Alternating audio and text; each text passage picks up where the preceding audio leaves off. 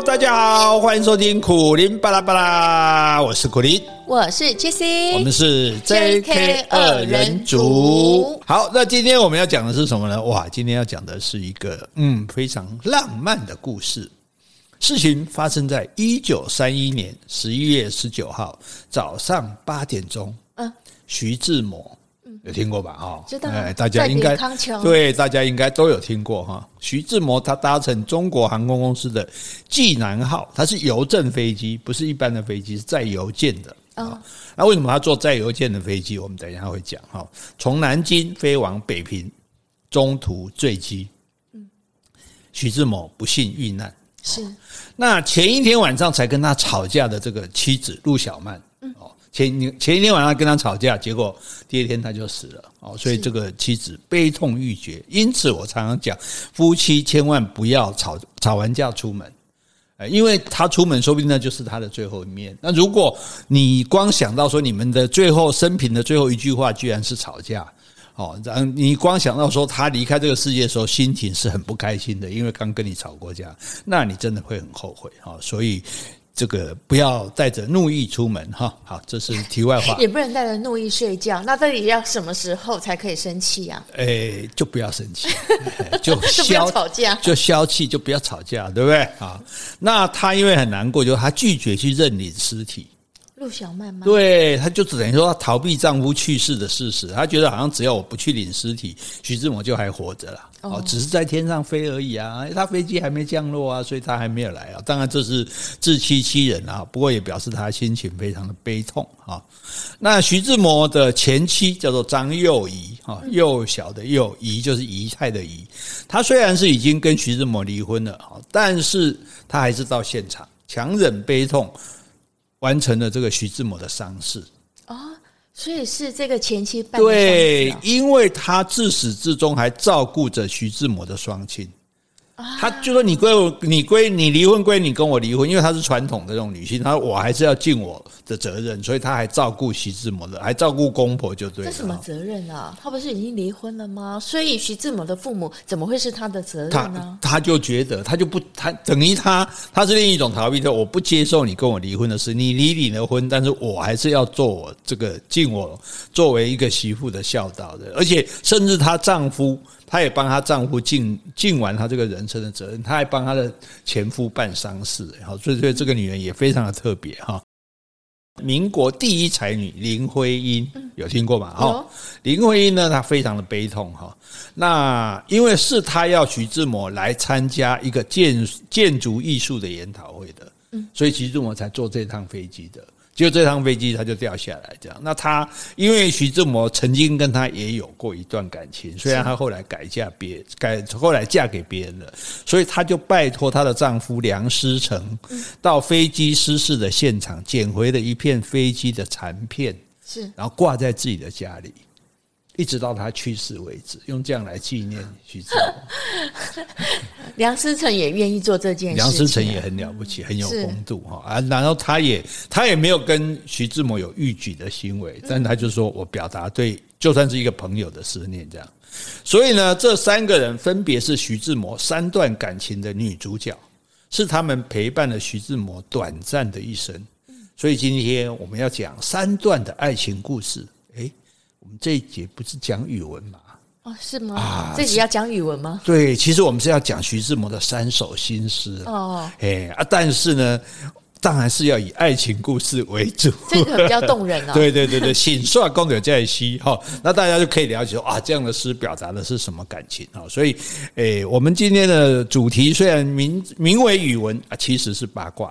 哦，就是挂羊头卖狗肉，哎，不过这样讲也不太妥当，因为你不吃荤嘛，哈。那我们改成偷桃换李，哦是，偷桃子来换李子，哈。所以今天哎，这个很有趣哈，这个一个诗人哈，文人哈，那非常浪漫，超级浪漫。你真你你等下听你就知道他有浪漫到什么地步啊！非常这个这个他的事迹，即使发生在今天，都一样惊世骇俗。不要说是当年哦，是啊，你说他的爱情故事，对对对对对，哈，那那岂止是绯闻，其实是丑闻，哦那真是哦，不伦是吧？其其实是不伦的，所以也很有趣哈。那当然，这个我们就了解一个人的爱情故事哈，然后也了解这些女人用什么方式来爱他哈，让我们多了解一些爱情的形式，然后呢，我们也了解他写的诗，好，这样顺便我们也是寓乐于教，不是寓教于乐哈。好，在这个浪漫缠绵感人的故事开始之前，我们先回信。好，先回 Podcast 留言。好，这位昵称是老 K 的昵称，那么多人用。好，标题是人中台语发音。好，晚上好，看到苦林老师帅气，就好像看到自己二哥的模样，烟斗加幽默，Jessie 声音就是那么疗愈。等一下，我先到这边。诶，他二哥跟你长得很像的，我不知道啊，我也没见过他二哥啊，而且我也没有抽烟斗啊。诶，总之我当做你是称赞就好了，应该是了。好，好，今天听到 EP 四一八台语大考验，听到人中台语，经过。Google 大师解答后，就是中翻台林中。哎，我这样讲对不对？林中，你刚嘛是讲林中啊？对啊，我刚嘛我是听的是林中啊。只是咱无确定啦，啊，所以这位先生呢，伊甲咱确定啊，啊，真多谢哈。所以林中，林中的，然后当然分起来。订林中，哎，我有听到，我阿妈就讲过。你那连刚你也分球，我就给你订哈。你告诉麦讲我家暴，我跟你讲。好来，谁跟谁晕倒还不一定。是哈，到时候别捏我人中，我怕痛。好，再来。好，接下来回信，这个是 Jenny，她说 EP 四一五，赞赞赞，非常棒的节目。今天的存在主义。让自己更懂得欣赏自己与尊重别人的不同。谢谢苦林老师与 Jessie 努力为大家制作的优质节目，已经分享给周遭的好朋友们一起来聆听。感谢有你们，爱你们哦！谢谢 Jenny。啊，这尽量哈，这这样说不合我谦虚的本性，啊但是哈。诶，这个 Podcast 能讲这个存在主义哈，还能讲得这么好玩哈，我觉得真的也不做第二人选，应该分，应该发给我一个金趴奖，有没有这个奖？金趴？人家金趴的趴吗？金曲奖、金像奖啊，Podcast 就来个金趴奖，奇葩的趴，哎，也应该用奇葩的趴，对呀，对，总不能用趴在地上的趴。好，诶，大家喜欢就好，大家想听什么告诉我哦，我一点给你传。嗯，好，好，那接下来我们就开始讲徐志摩了哈。徐志摩当年啊，就非常展露才华，没办法，你看这我跟你讲，所以时候啊，哎，年轻的时候就文就就很有文明了，就对了。所以我们跟你讲，这种这个文章写得好啊，就是哎，所以什么五岁抬头嘛，对不对？那个十岁就可以才高八斗了。如果你到你如果到十五岁、十六岁，还没有人说你是天才。那就不是了。那你应该觉得不是天才。好，那徐志摩才华这个显现这个才华呢，就引起一位大人物的注意哈。这个人物哈是当姓张，他是省政府的秘书长。哦，他有一次视察中，哎，发现哎徐志摩很有才华哦，然后又打听他的身家，就徐志摩爸爸是个富商。嗯，好家人做行李也好家人哦，所以这个可以，对不对？要不然，哎、欸，文采好，如果是穷小子，谁要啊？我我女儿跟着你吃苦啊，对不对？哦、这个已经在选婿了吗？就是选婿呀，对不对？然后呢，他但是也不是婿，不是女婿，他是自己的妹妹哦，他的妹妹叫做张幼仪，哦，他想要说把妹妹还没嫁，嫁给徐志摩。然后就写信提亲啊，可能是因为父母父母不在了，所以由他来替妹妹做主这样。那这个等于是他是政政治人物啊，然后跟这个商人啊政商联姻嘛。现在不是台湾也非常流行嘛？最近还出了一本书，把所有台湾的这些这些所有的政商关系的那个亲戚系统，都发现说他们其实他们全部都是一家人。你说写出一本书啊？诶，最近有出一本书，我还没诶，还确实的书书名我还没搞清楚，但是我知道里面写的就是台湾所有的这个政商关系这样子哈。好，那徐志摩跟张幼仪，因为他们两个都在外面读书哦，他们所以他们不知道这件事情，在那个时代也没有人去问说你们要不要的，就是了哈。那结果两家人就叫来一起了，然后就互相交换了订婚礼物，还有生辰八字，还有照片，诶，两个人婚事就这样定下来了。这么这么快啊！啊，对啊，那个时代就这样啊。只要等于说张幼也是有念书的女孩子，有在你有念书，但是有念书也不能抵抗这个，因为那个时候就是父母之命，媒妁之言这样。那所以就结婚了。结婚的第一天哦，那婚礼当然非常盛大嘛，就吉平是后野郎，吉平是大瓜嘛，对不对？那盛大的婚礼之后，洞房花烛夜，嗯，徐志摩只有一个念头，是怎么离婚？为什么？怎么逃走？他不想要娶张幼仪，他不认识张幼仪，他不爱张幼仪，所以他毫无意外的逃走了。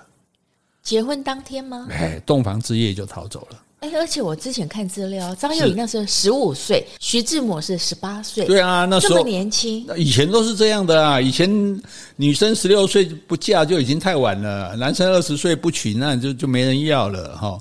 那最主要是徐志摩第一次见到张幼仪的照片的时候，他就嘴角往下一撇，很嫌弃的说：“乡下土包子。”哎，他不是有念书吗？对，但是他觉得他乡，他就觉得一一。一怂的地方，他有念书，可能只是念普通的这种书而已。反正他不晓得为什么啦，反正他就是虾米，你在以前做拜啊，以前做怂了哈。照片有机会，你大家找找看，这样我觉得还好，还好哈。那问题是说，即使到结婚以后，他也没有正眼看过张幼仪一眼。那这样怎么会让他妻子怀孕呢？但是还是要履行最基本的婚姻义务啊。可是你不是说他们结婚当天他就想要，他也想要逃，逃不掉啊。你说你想要逃，偏偏注定要落脚。唱一首歌，好爽。好，好，那既然你都不要了，你也想逃走，但是你还是跟对方有行为，所以才会有怀孕。对对对对，所以他平常是对他不理不睬。他一他因为他要，但是一件事情一定要做，因为父母要抱孙子。对，你做儿子的要尽孝，所以你还是要想办法让让你老婆生小孩啊，有这个孙子这样。那。所以，从结婚到第一个儿子出生，结婚三年，两个人在一起的日子不超过四个月，所以他是还是有尽量逃，只是说他有回来而已，跟我小时候离家出走一样。嗯，虽然离家出走，但是有回来。你看，三年他只有四个月在一起，我谁干的？谁谁干？谁干？我搞得好啊，这样哈。那这个时候呢，诶，徐志摩已经到英国去留学了。嗯，哦，然后他给家里写一封信，说希望他的妻子张幼仪来英国陪他读书。为什么？哎，所以他不是不喜欢他，所以说他应该猜想，他应该是尽可能的想要维持这个包办婚姻，由父母来决定的婚姻，以那个时候叫做包办婚姻。所以他既然叫他来陪，可能是想说，哎，能够跟他长久的过下去。就是说，嗯，如果如果有嫌他土啊，嫌他学识不够，也许来跟我一起念书，培养感情啊，然后哎，多多读一点书，多一些见识啊，说不定会这个好。这两个人说不定会比较合得来的，所以如果是他是这样想的，那这个想法其实还不错。是啊，但是这时候当当当当出现了另外一个女子，林徽因。是林徽因气质高雅，学贯中西，像一只美丽的蝴蝶飞过徐志摩的眼前，飞入徐志摩的心里。这才是他喜欢的有才华的新式的女子。那这样他还要叫那个张幼仪来这边陪他吗？这时候，远远的从中国来的一艘轮船载来了张幼仪。嗯，哎，那这个时候徐志摩还是想要改造他，所以请老师哎让这个张幼仪学英文，是带他去法国，特别去法国巴黎买衣服。哎，所以请谁带他去？徐志摩带亲自带这个张幼仪去。法国买衣服，请人教他英文，所以徐志摩还是想要拉近两个人的距离。哦，就算说两个人的距离很远，哦，那不久之后到了英国来嘛，不久之后，哎，张幼仪又怀孕了，是，所以，哎，可见了两个人还是有徐志摩还是有在尽这个父母要他做到的义务了，哈，或者说他其实也许真的也有一点感情了，这样，哈，那。这个时候的徐志摩已经在剑桥开始了他新的学习生活。嗯，那可是呢，每天呢，邮差都会送来一封英文信给他。嗯，谁写的？张幼仪看不懂英文嘛，但是她知道这个不对。嗯，丈夫在外面有人了。是，哎，谁写的？林徽因写的。哦，所以那时候张幼仪已经来英国，已经来英国了。对，但是英国之后发现，她这老公每天跟林徽因通信，而且还通英文的信。那时候林徽因也在英国吗？在英国读书，对，她也在英国读书，都在英国，那还要通信啊？有通信，因为那时候也没有那么方便，每天打电话、啊。哦、对呀、啊，对呀、啊，哎，这写信才能够充充分的表达感情。那时候我们要想到那个时代哈，没有随便怎么就可以有电话可以打，电话也不能讲那么久的哈，所以每天写信。嗯、那不晓你说是英文程度好吗？我觉得是为了不让张幼仪看懂吧。是啊，写英文信这样哈。那跟林徽因的感情，这是徐志摩的第一次爱情。因为他以前他根本没有爱过张幼仪，他其实他也没有谈过恋爱啊，所以林徽因就打开了徐志摩的心门。这个时候呢，他开始写，他开始写大量的非常美好的诗，是对，用来表达他心中对爱的向往，对美好的憧憬。哦，他写了一首诗叫《你》，哎，你去。好，那我们就请这个 Jessie 用柔美的声音来念一下。我要认清你的远去的身影。直到距离使我认你不分明，再不然我就叫响你的名字，不断的提醒你有我在这里，为消解荒街与深晚的荒凉，目送你归去。更何况永远照彻我的心底，有那颗不夜的明珠，我爱你。好，这是表达他的感情哈。哦，这是写给林徽因的吗？对对对对对，这你远去的身影哈。那然后。距离让我认你不分明，再不懂就叫响你的名字，不断的提醒你有我在这里，你要看到我，我在这里，哟哟哟，选选我选我，哦，那而且你看，像一颗不夜的，不会到夜晚，就是连夜晚也亮着的明珠，照彻我的心底哦，所以直直接把他感情表露出来。所以其实徐志摩原来是学经济的。他应该是一个经济学家，但是因为林徽因，因为爱情，哎，他变成了文学家，经济学家变文学家，变成诗人徐志摩哦。那这个时候，张幼仪已经在英国帮徐志摩生下了第二个孩子了。是，然后徐志摩没有送他礼物，送他一张离婚协议书，嗯，自己的名字已经签好了。哎，张幼仪还在坐月子呢。对啊，对，但是她第一次，她结婚以来第一次看到她丈夫的笑容，嗯，是因为徐志摩听到她答应离婚，所以才笑了。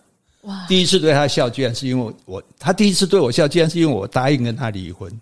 那张幼仪刚生下小孩，她怎么愿意跟他离婚呢？没办法，对古代人讲三三从四德，老公要跟我离，我也只好离。他是很，或者你就说他很爱徐志摩吧，他就很伤心的在离婚协议书上签下自己的名字。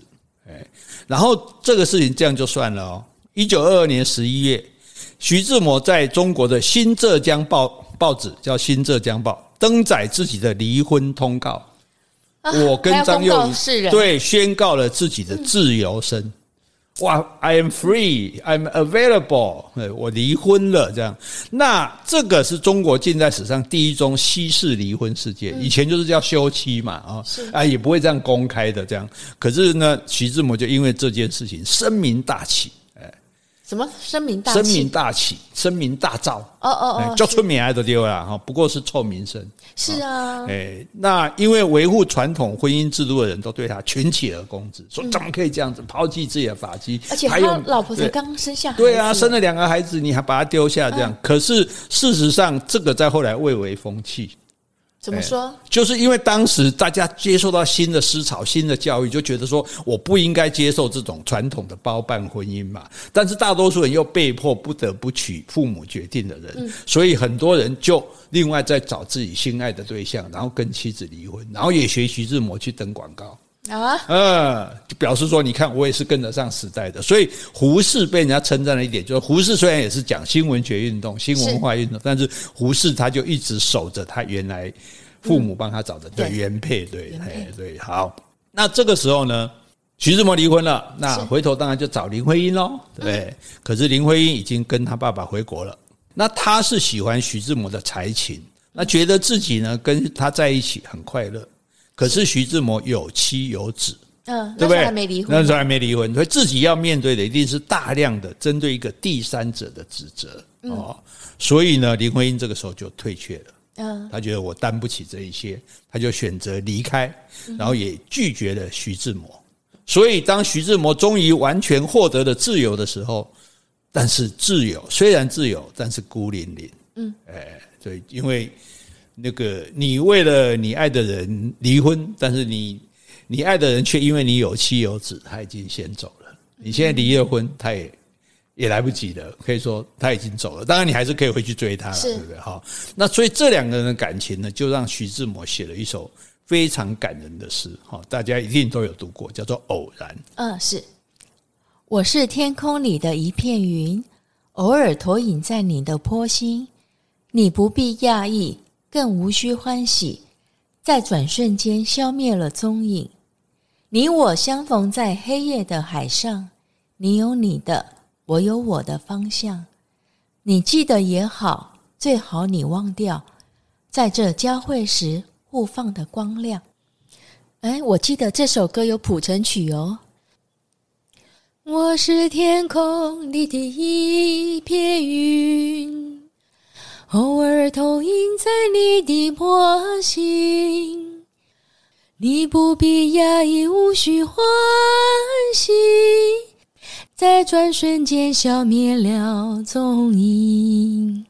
好，哦，所以你看，如果你了解，你从这首诗就可以了解。如果我们看到他跟林徽因的事情，两个人在英国对相识了，然后觉得很合得来，他想追求林徽因，可是林徽因因为他有妻有子，所以林徽因退却了，跟。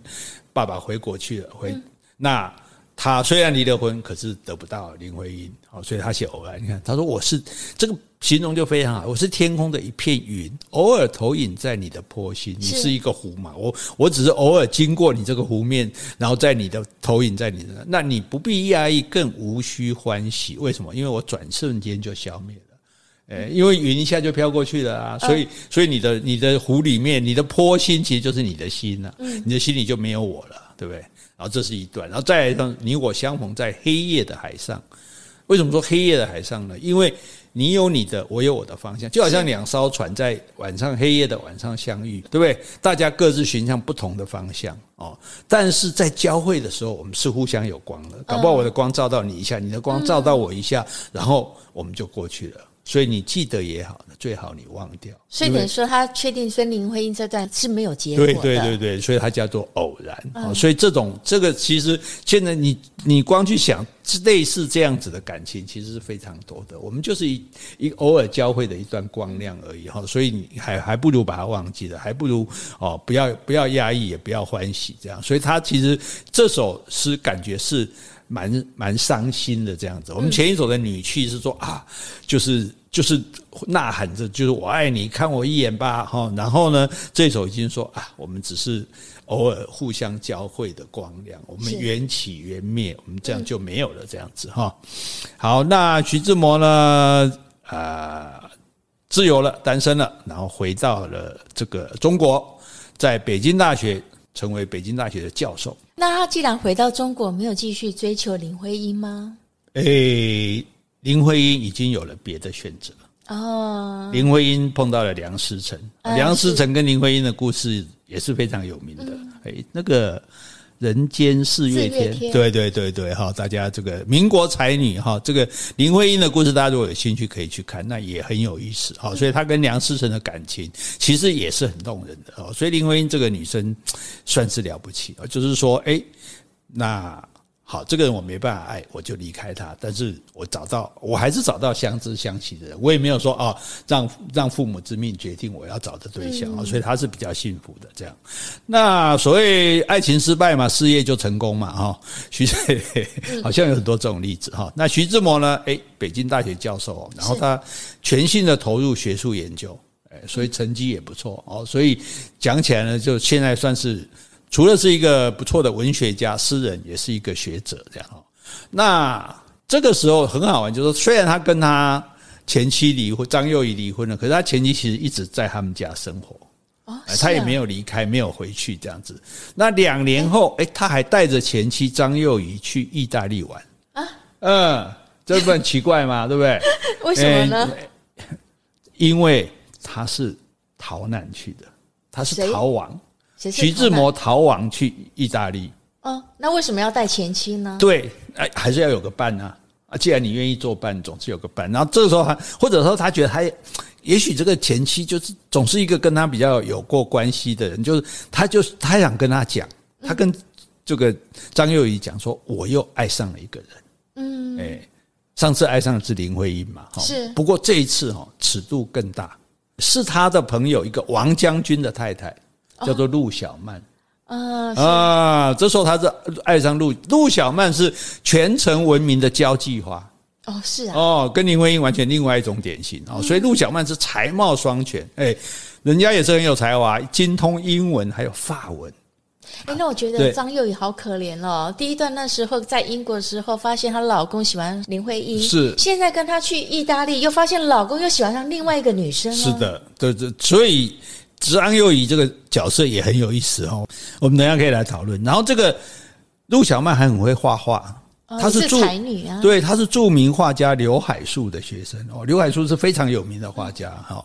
好，那这个时候呢，陆小曼刚刚跟这个王将军结婚才两年呢哦。然后呢，陆小曼她喜欢社交生活，嗯哼。那这个王将军呢，他是一个比较古板的人，他喜欢读书工作。嗯，所以两个人感情就出现危机啦。那陆小曼怎样啊？我们出去要整天在家里无聊死了，对啊。哎，王王将军说：“哎，那有什么好去的，对不对？在家里念书多好，这样哈。”然后呢，因为这个王将军是徐志摩的好朋友，是。结果他就说：“哎，志摩啊，我们家小曼哦，一天到晚想出去玩，我又不喜欢那一套，不然这样麻烦你帮我陪她出去。”哎呀，这是不懂事的王将军、啊。对呀、啊，这这怎么可以把老婆托给这个多情才子？对呀、啊，你这不是把一只鸡交给黄鼠狼吗？说你帮我看好鸡，这这这黄鼠狼不吃这只鸡，他才怪了呢哈。嗯、所以，当然，什么事情发生了呢？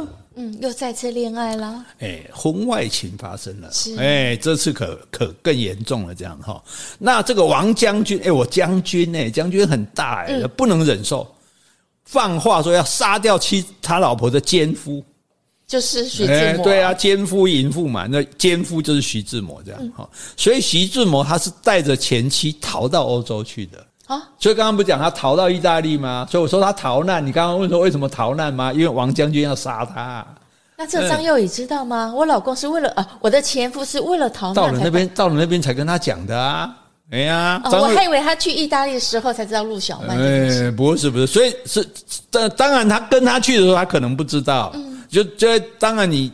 哎，你前夫说我带你去意大利，当然好啊，对不对？对张幼仪来讲，他一直想要挽回嘛，一直他不不离不弃嘛，所以他就跟着去了。哪晓得去了之后才知道说，嚯，你是为了陆小曼，你才逃难到这里来的哦。嗯、你可以体会一下张幼仪的那种心理，再次伤害呀。哦，那他很吃惊哦哦。可是呢，徐志摩他很天天真，他他就是一个天真浪漫，他还期待他前妻能够理解。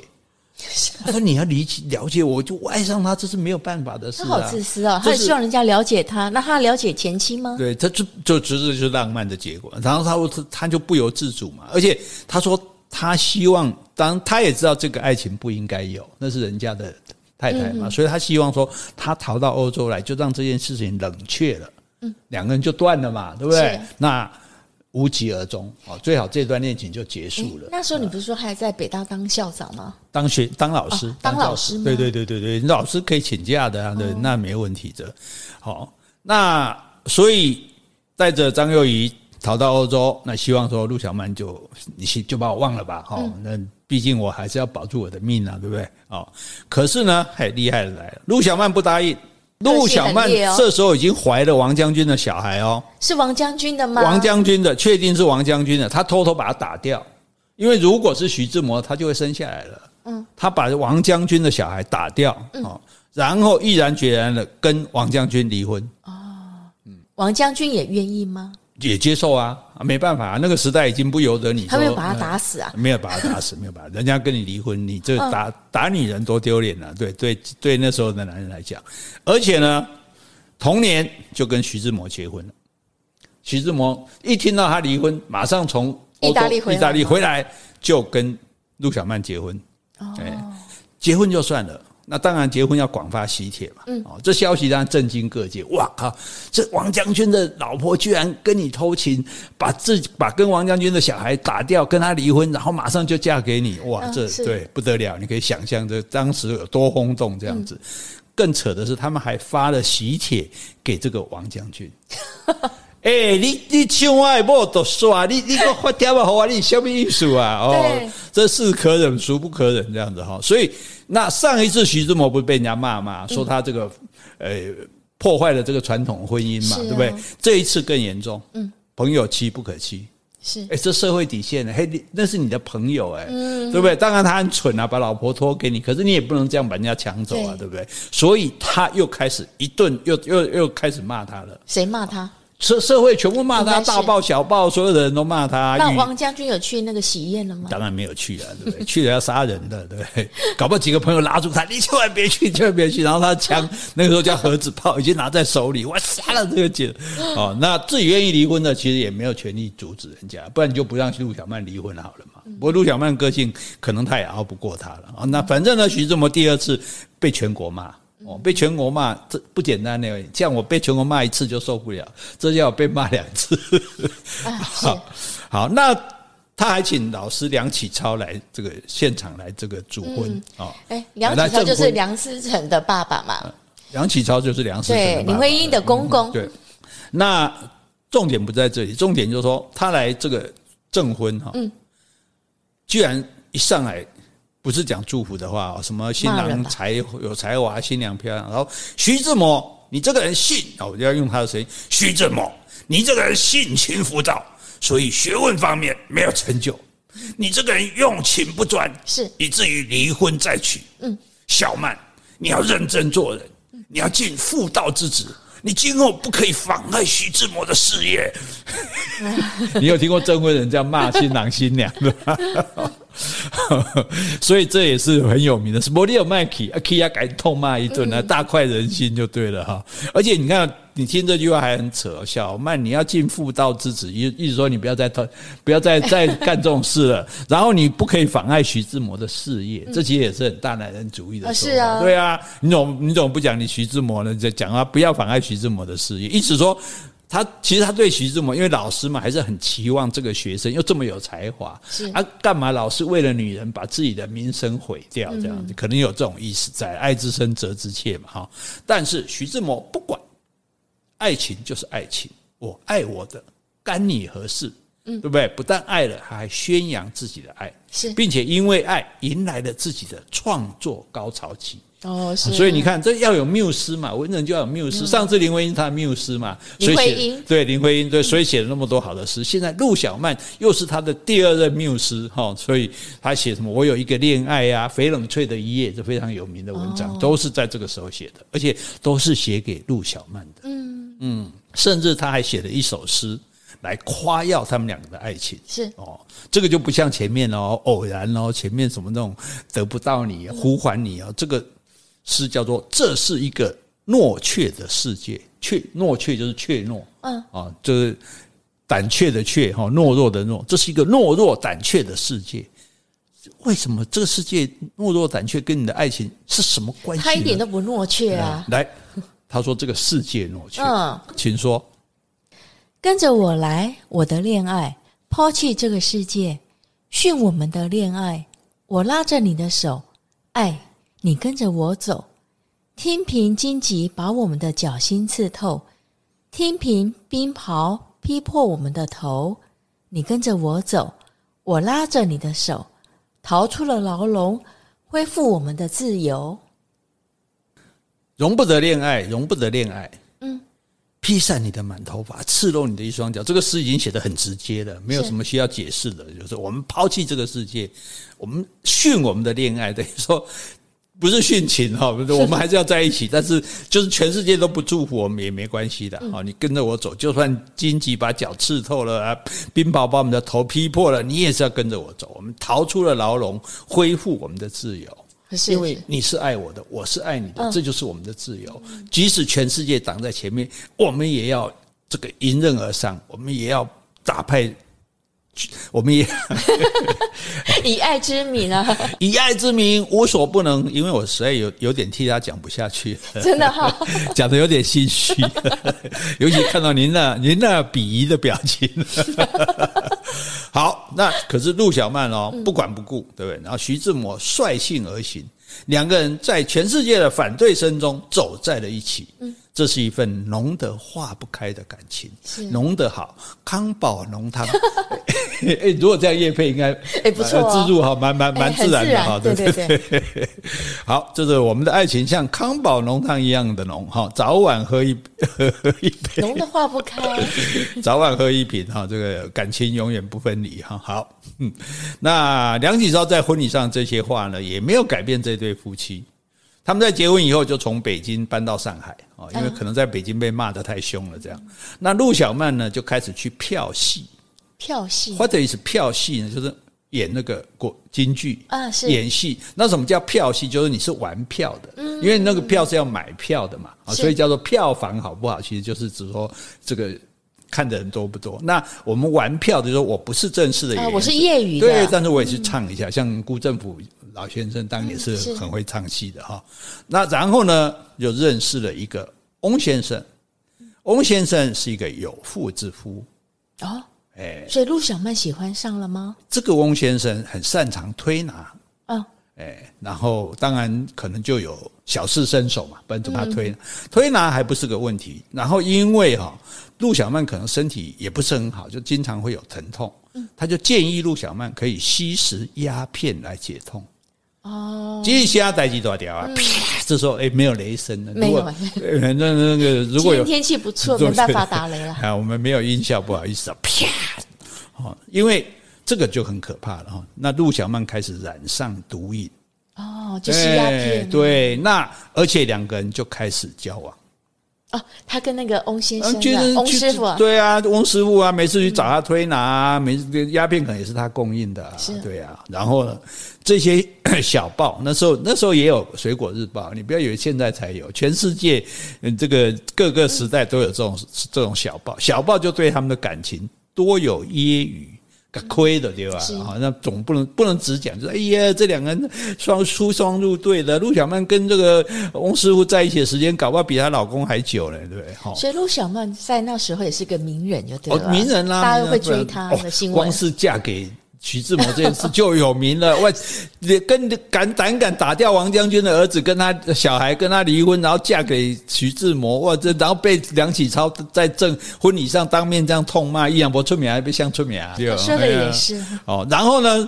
哎，陆小曼还为了这样对报社提告，哎，哦，那时候就已经可以就提告了这样子哈。不过事情也是不了了之了哈，因为人家也没有讲得很明白，你对号入座，对不对？哎，这也没也没有用这样。但是表示说陆小曼个性是很强的，是。以前人就忍了就算了，我我给你割哈。那徐志摩在做什么呢？他在做什么？他在忙着赚钱。哎，他不介意吗？他不介意老婆发生这种事吗？那种事。陆小曼一定不承认嘛，又没有照，又没有实际拍到照片什么的。那个时代也没像现在那么狗仔队那么厉害。对，吸鸦片这件事情，啊，已经吸上瘾了，没办法啊，对不对？那陆小曼的开销就太大了。徐志摩，而且徐志摩最终也，他家他爸不是个富商吗？是，因为他娶陆小曼这件事情，家里断绝对他的经济资源。嗯，哎，你上次离婚那个就算了，对不对？你说你跟那个张张幼仪不合，你现在抢人家。对，朋友妻不可欺嘛，对不对？这件事情，这个太丢脸了。所以家里这种人就最最简单，我家里不给你钱嘛，对不对？嗯。有钱也不给你，好，那这叫做惨啊，因为你你就没钱啦、啊。你是其实他一直是靠着家里的钱出国念书的。你说教大学，大学也没有多少薪水，是。所以徐志摩就兼了好几个大学的课，嗯，然后还拼命的写作，哎，为了要收赚更多的这个稿费。嗯，就像以前我最穷的时候，一个礼拜写七七个专栏，就是要多赚钱就对了哦。那其实他已经算很会赚钱，因为你知道他那时候一个月可以赚到一千块，一千块，一千块的那一千块是怎么样一个概念呢？那时候图书馆的馆员，嗯，一个月薪水是五块，哎，五块钱就可以养家了，对对对对对对，赚一千块，对，所以你要用这个观念来想，那所以他是两百倍，对，他是一般人薪水的两百倍，但是还是不够陆小曼花的。哦，因为吸鸦片很花。对对，毒，所以吸毒最可怕就是你你没办法控制，你生理上你就必须要一直吸，一直吸你就一直花钱，花到后来你没有钱，你就会去做很多坏事情。对，那徐志摩他不得不不但在上海，还在北京也到处兼差这样子，而且他为了要节省交通费用，因为要坐飞机嘛，就他就靠关系，他去北京就搭那个免费的邮件飞机。所以我们刚刚讲，对邮件飞机，那当然那也不照规定是不能载人啊，可能托有关系嘛，就是好像顺便多载一个人这样，对，搞不好不用钱，不用钱，完全不用钱，对对对对。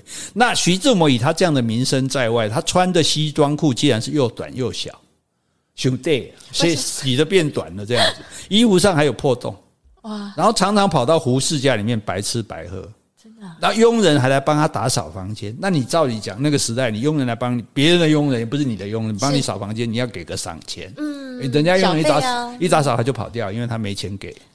那他赚那些钱都给陆小都给陆小曼花了啊！所以他甚至连换季的衣服都没有，结果他就减少自己跟朋友的聚会，因为没有适当的衣服穿。你你你们磨砂和情，你你不要那个样记名，这真的是陆小曼对是真爱，是真爱嘛，对不对？真的是狼狈不堪这样。真的。那出事的前两天，因为这个经济压力实在太大了，陆小曼就劝，呃，徐志摩就劝陆小曼说：“你节省开销，你不要再吸鸦片了。”是啊。就陆小曼恼羞成怒，两个人就发生口角，就吵了。陆小曼还拿那个烟袋，那个叫烟斗丢他这样子哦，所以。徐志摩一气之下就离开上海，到了南京去了。嗯，对。那两天之后，他从南京要去参加林徽因在北平举办的中国建筑艺术论坛嘛，就那个那个研讨会嘛，所以就坐飞机过去，然后发生空难，机毁人亡，就这样死掉的。哦，是。所以，那徐志摩罹难的消息还是震惊各界的，对，尤其是林徽因。哈，当他知道说，因为徐志摩为什么会出事呢？是因为他。坐飞机，坐飞机去哪里？去参加他的演讲会，他办的演讲会，而且他就是为了省钱，他才去坐邮政飞机。对，如果坐客机，可能还还比较不会，因为邮政飞机通常比较老旧嘛，对不对？所以他就觉得非常的难过。一个爱，毕竟是爱过我，我也爱过他的男人。今天，而且他是为了来参加我办的演讲会，啊，又为了省钱去坐邮政飞机才掉下来。所以他还让他的老公梁思成去主持。徐志摩的追悼会，嗯，所以这个老公也是救良哎，对对对，我觉得哎是，而且他也知道说他老婆在之前是跟徐志摩是有一段类似对对暧昧的感情，对他们只是暧昧，但是他没有瓜葛这样哈，然后。刚刚讲嘛，还请她老公去失事现场拿个拿回一片那个坠毁飞机的碎片。残骸，对，这一一片啊，没有到整个残骸，然后终身放在家里做纪念这样子。好，那这一声巨响就惊醒了这个纸醉金迷的陆小曼了。啊，是。对，陆小曼，你可以耍赖不去拿认认尸体，你可以让丧事让那个他的前妻张幼仪来办这样子，可是对他来讲这是非常大的打击，好，所以他从此呢性情也大改，终日闭门不出。都不出门了，不去交际了，不再当交际花了哦，然后一心的在家里面作画，然后还把徐志摩写的《爱美小杂》，嗯，眉毛的眉，《爱美小杂》把它收集起来出版。那《爱美小杂》里面，如果大家有兴趣去看，里面都是他跟徐志摩的情书哦，所以两个人也是真的相爱，留下了那么多的情书，这样。所以他没有跟那个翁瑞武在一起吗？啊，继续在一起，还是继续在一起？后来在一起几十年。就就他也没有再跟别人了，就跟他了这样子，因为他总是要有一个经济的依靠嘛。嗯，哎，才女毕竟没办法用来赚钱啊。但是也就是说，这本这个这一本书出来，他就证明说我跟徐志摩还是真心相爱的。虽然我们违背了这个社会的伦理啊道德，可是我们是真心相爱的。这样好，所以故事告一段落，请杰西小姐发表你的心得。那我问一下，刚那个翁瑞武跟陆小曼在一起，翁瑞武自己有没有结婚呢？有妇之夫。哦，对，你刚刚有讲过，对，所以你等于说那个男生也是脚踏两只船。陆小曼也知道，呃，对，陆小曼知道啊，嗯，没办法啊，陆陆哎，有他他们啊，因为需要他供应毒品啊，啊，后来老公又死了，没有人经济支柱啊，所以也继就继续跟他在一起，但至少没有再找别人了，没有再到处交际了，对对？好，所以这三个人的爱情，我们一一的来分析。哦，那你觉得张幼仪你怎么看？我觉得她是应该是很传统的女生啦。嗯，那因为他们家应该是你说应该也是蛮有钱的嘛，嗯、因为当时候因为是门当户对，对，他才有机会跟徐志摩结婚。那我觉得遇到说徐志摩这么花心，已经第二个小孩了，徐志摩还要跟他离婚。嗯，那要是我的话，我可能就离婚，我可能也不会跟你有任何的接触了。正常人都不会了，但是我们现在就说，以他实际做的事情，他不但接受他离婚，还照顾他的父母亲，还帮他办丧事。就说我始、呃、我始终如一，就是你不要我，但是我还是爱着你。这种、呃、这是真爱吗？